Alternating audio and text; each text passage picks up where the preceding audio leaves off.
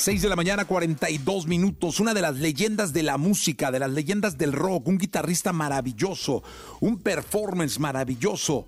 Un día como hoy, pero de 1942, nació Jimi Hendrix. Y aquí lo recordamos con esta radiografía.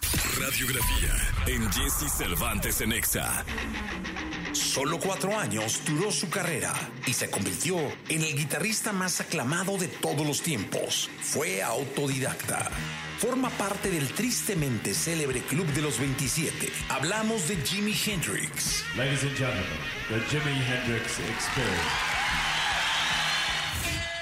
Johnny Allen Hendrix nació el 27 de noviembre de 1942 en Seattle, en los Estados Unidos. A los cuatro años, su padre decidió cambiarle el nombre a James Marshall Hendrix.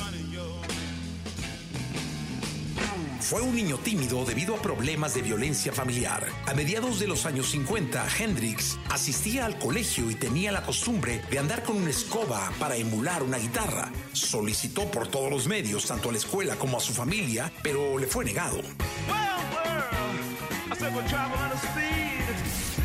Fue con un ukulele recogido de la basura que empezó a aprender de oído. Tocaba acordes sueltos mientras escuchaba canciones de Elvis Presley. Fue hasta que tuvo 15 años que Hendrix se compró su primera guitarra acústica por 5 dólares. Practicaba a fondo varias horas del día, viendo a otros y aprendiendo de otros guitarristas. Jimmy fue un artista totalmente autodidacta. Trabajó como músico para artistas de soul y el rhythm and blues, artistas como B.B. King, Sam Cooke, Jackie Wilson y el dúo que por entonces formaban Ike Turner y su esposa Tina Turner. En 1964 formó en Nueva York su primer grupo y compuso algunas canciones. Por aquel entonces fue descubierto por Chas Chandler, el bajista del grupo The Animals, quien lo invitó a actuar en Inglaterra.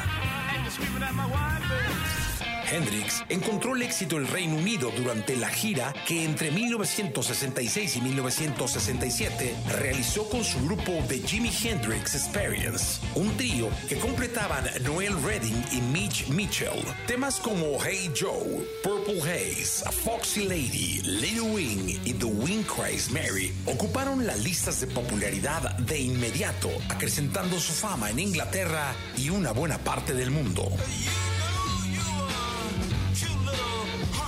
A su regreso a Estados Unidos se convirtió en un mito gracias a sus memorables actuaciones en los festivales de Monterrey y de Woodstock.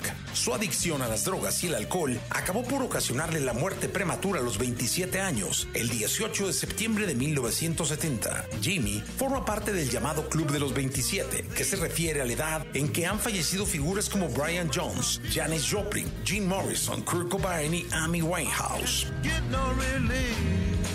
Su genio y originalidad han perdurado de tal modo que medio siglo después de su fallecimiento es considerado un emblema de la historia de la música. Por siempre grande, Jimi Hendrix.